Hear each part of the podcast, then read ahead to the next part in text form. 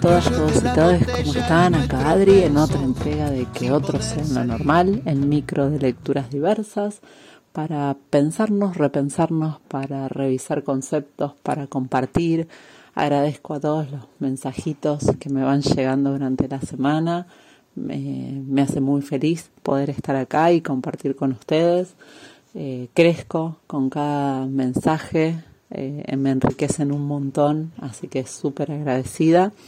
Y hoy vamos a ir por un nuevo capítulo.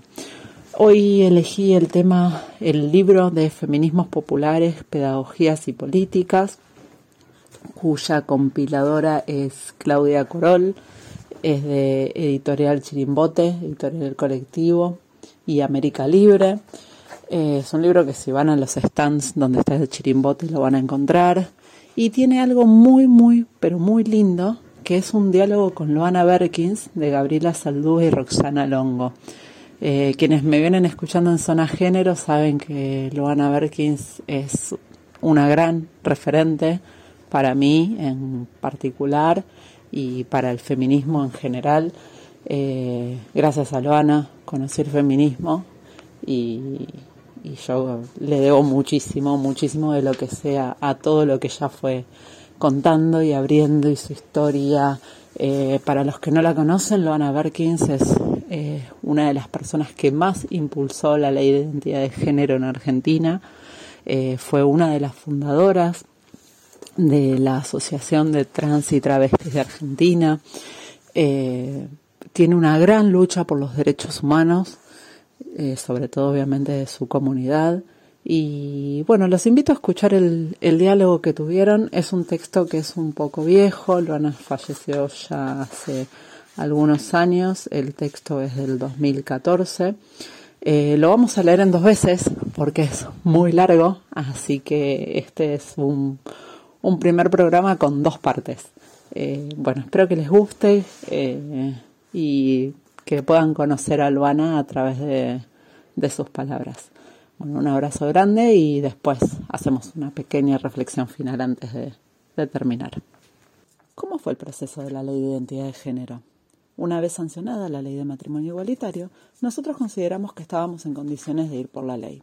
Empezamos a plantear la idea e inmediatamente organizamos el Frente Nacional por la Ley de Identidad de Género, en el que participaron muchísimas organizaciones de todo el país. En ese momento se dieron tres debates interesantes. Uno fue con los abogados, que de hecho finalmente sale la ley exactamente como la planteamos. Otro fue el debate con las propias activistas, un debate muy interesante, porque un grupo de activistas se manifestaron en contra de la ley. Discutimos en términos políticos que era gravísimo que se opusieran a la ley. ¿Cuáles eran los cuestionamientos? En principio, las críticas eran porque íbamos a peticionar la ley que teníamos que seguir sosteniendo la ilegalidad del travestismo, que la ley tenía que ser nacional y popular. Aparecían muchas críticas y cierto temor a que se perdieran ciertas cosas. Había un temor de perder todo lo acumulado en términos de lucha. También había una cuestión un poco fantasiosa, porque vos cuando vas a negociar una ley tenés que negociar ciertas cosas. Finalmente llegamos a un acuerdo, pero para mí fue muy interesante porque nos hizo pensar y aparecieron nuevos planteos. Era necesario no manifestarse en contra de la ley, porque era un juego para los sectores conservadores. Finalmente primó la cordura y se integraron al frente. Después de muchos debates, espacios de reflexión, logramos armar la ley. Para que tomara estado parlamentario, buscamos a la diputada Diana Conti para que la firmara, que es la autora de la ley junto a otros, diputados de todos los bloques. Ahí comenzó un trabajo difícil. Fue durísimo tener que hablar con la Cámara. Teníamos en cuenta que el matrimonio igualitario tenía muchos votos en contra y se ganó con muy poco margen, tanto en diputados como en senadores. Ahora, la sorpresa fue cuando nos dimos cuenta que no sucedía lo mismo. Incluso muchos de los que habían votado en contra del matrimonio iban a votar esta ley. El trabajo consistió en hablar senador por senador, diputado por diputado. Habíamos armado un kit de materiales que contemplaba videos, testimonios, carpetas. Armábamos grupos de tres o cuatro y íbamos a hablar uno por uno fundamentando la necesidad de la ley, el valor que tenía la misma. Después vino la parte parlamentaria. Las negociaciones fueron durísimas, porque uno sostenía una cosa, otro otra, que se votaba, que no se votaba, que se aprobaba, que no se aprobaba. Cuando estaba todo armado, volvía a caer el consenso. También había cinco proyectos, pero solamente dos tenían chance de ser tratados, el nuestro y el de la Federación. Nosotras nos oponíamos concretamente al de la Federación, porque justamente el tema salud lo habían puesto aparte. Presentaron un proyecto para el cambio registral de, norme, de nombre y otra ley de salud. A nosotros primero no nos parecía que tenía que ir por separado. Y segundo, pensando cómo las coyunturas políticas, una vez aprobado el de identidad, el de salud no salía nunca. La premisa que usamos fue meter todo en un mismo proyecto y que ellos después lo empezaran a quitar. Cuanto más le metamos y ellos comiencen a quitar, quedaría por lo menos lo más parecido a lo que queríamos nosotras. Ahora, si hacemos un proyecto débil, no va a quedar nada. Tuvimos que hacer un consenso entre las organizaciones de travestis, donde solo nos reuníamos las activistas, eh, activistas travestis, y negociamos cuáles eran los puntos que ellos podrían bajar y cuáles no estábamos dispuestos a negociar. Primó nuestra ley. Pudimos armar un solo dictamen. Finalmente, todo el mundo se encolumnó bajo esa misma ley. ¿Por qué la Federación trabajaba aparte el tema de salud? Porque consideraba que tenía que ser aparte. Era un error. Además, al ser un tema específico, iba a aparecer un montón, iban a aparecer un montón de cuestiones y lo iban a trabar tremendamente, porque lo primero que podían sostener es que era un obstáculo, era la cuestión del presupuesto. Iba a entrar el comité de bioética, la psicología, un cambio, un camino interminable. Nosotros decíamos no, que quedara como un artículo más reducido, pero contundente dentro de la propia ley. Ese era nuestro planteamiento. Por otro lado, nosotras decimos, cuando se hablaba de un proyecto de salud, ¿cuál sería ese proyecto? ¿Qué contemplaría? ¿Cuáles serían los alcances y las limitaciones? Incluso la argumentación iba a ser complicada, porque yo iba a hablar de mi transvestismo, otro de su transexualidad, iba a ser una cosa de nunca terminar. Entonces, ¿cómo se establecía el artículo particular sobre salud en el proyecto de ustedes? ¿Desde la prevención? ¿Desde la promoción? Nuestra ley tiene dos triunfos muy claros. Está basado en cuatro pilares. El primero, que es la, definición es general, nosotros no pusimos ninguna diversidad particular sino genérica. Esto da lugar a que se contemplen nuevas identidades con nuevas formas y que estén amparadas en la ley. Entonces buscamos una definición general de autopercibimiento. Porque si no, ¿quién determinaba quién era una travesti o no? Si tenía voz gruesa, voz fina, si tenía tetas, si no las tenía. El tema de la salud debemos acordar, debimos acordar ciertas cuestiones, que no es un condicionamiento cambiar nada para obtener los beneficios de la ley, pero a su vez el Estado debe proveer el, el acceso a la salud y a las demandas de salud. La ley de la Federación quería crear una oficina para evaluar, pero ¿bajo qué normas se evaluaría? De ninguna manera. Ahora, internamente, en la reglamentación, el Ministerio del Interior va a crear una oficina que es otra cosa, que no es para evaluación, sino para el planteamiento de lo que se vaya dando dentro de la implementación de la ley. Claro, ¿se podría caer en el control sexual disciplinar? Era volverle a entregar de manera más contundente a disciplinas como la psicología o la medicina el poder de, de decidir sobre nuestros cuerpos. Entonces nosotras dijimos, no, Acá nadie define nada. No hay una regla que midiera el nivel de transvestismo. En el tema de salud, hablamos de salud integral, desde las compañeras que les doliera la muela hasta aquellas que se quisieran poner una prótesis o se quisieran cambiar de sexo. Hablamos de salud integral, justamente no queríamos caer a la hora de cambiar el documento que nos digan, bueno, usted tiene que pasar por un proceso de armonización, que es lo que tienen las otras leyes. Otra de las cuestiones que nosotras queríamos poner es que la hormona es un proceso reversible, pero el cambio de sexo no, es un, no lo es. Entonces, ¿por qué vamos a obligar a alguien a que se someta a algo que quizás después es diferente? Hormonízate si querés, si no querés, no, y solamente te cambias el documento y haces de tu vida lo que quieras. Por lo cual, utilizamos un concepto hábilmente general sobre el acceso a la salud de manera integral, que cada quien discuta la integralidad. Por ejemplo, si alguna compañera va y se quiere hacer solamente la barba, bueno, que le hagan la barba, dejando el cambio de sexo como un derecho personalísimo y privadísimo de las personas. Y en relación de la edad, Bueno, eso también. Pusimos que fuera a partir de los 18 años para quien lo quisiera hacer. Pero también pusimos la minoría de edad. No solamente que un niño, niña o niña pudiera hacer la reserva del nombre, porque no podría nada si sus padres no lo autorizan. Si sus padres o madres le negaran, figura que podría recurrir al abogado del niño o niña, tal como lo establece la Convención. Puede recurrir al Estado y que el abogado atienda su situación. Por lo cual cubrimos todo. Nosotros no queríamos poner edad, pero tuvimos que poner 16 años. También se ha dado un debate que a mí me hizo recoger ancla. Nosotros queríamos que nuestros documentos figure travesti, pero después pensé, ¿qué pasa si la sociedad evoluciona más y un niño, niña o niña nace en un hogar un hogar donde no se ha cuestionado su transvestismo, su transexualidad. Si ese niño cambia el documento y quiere que eso sea anónimamente, ¿por qué lo teníamos que cargar con una historia que no le era propia? Era caer en el imperio del género y además marcar sobre un cuerpo una historia que no era propia. Eso también me hizo pensar muchísimo y repensar. Cuando uno hace estas cuestiones de leyes, hasta donde colisionan los, hasta donde colisionan los derechos con su propia vida construida y lo que uno quiere dejar para la sociedad. Porque de acá a tres años nadie va a saber quién hizo esta ley, que estuvimos peleando horas y horas. Entonces te hizo revisar tu posición. En todo caso, yo tendría que ver algunas cuestiones para que a mí se me conceda ese derecho, pero no imponerle un derecho a otro. Uno debe pensar que en términos de derecho no puede ser restrictivo. Es decir, nuestro propio movimiento fue repensando ciertas cosas. En las travestis sigue siendo muy, muy relevante la poca expectativa de vida en función de las propias condiciones de vida, más que por la elección sexual. Exactamente, responde Luana. Yo creo que por la propia cultura travesti, por más que ahora sea legal, no va a ser, no va a haber una gran demanda, porque el cambio de sexo acá no está planteado como en otras sociedades. No es una necesidad de ellas como decisión de ellas. En muchos países en donde existe la ley, ellas quieren operarse más allá de la documentación. En cambio acá no se ha dado esa situación. Muchas compañeras con la dictadura se tuvieron que exiliar en Europa.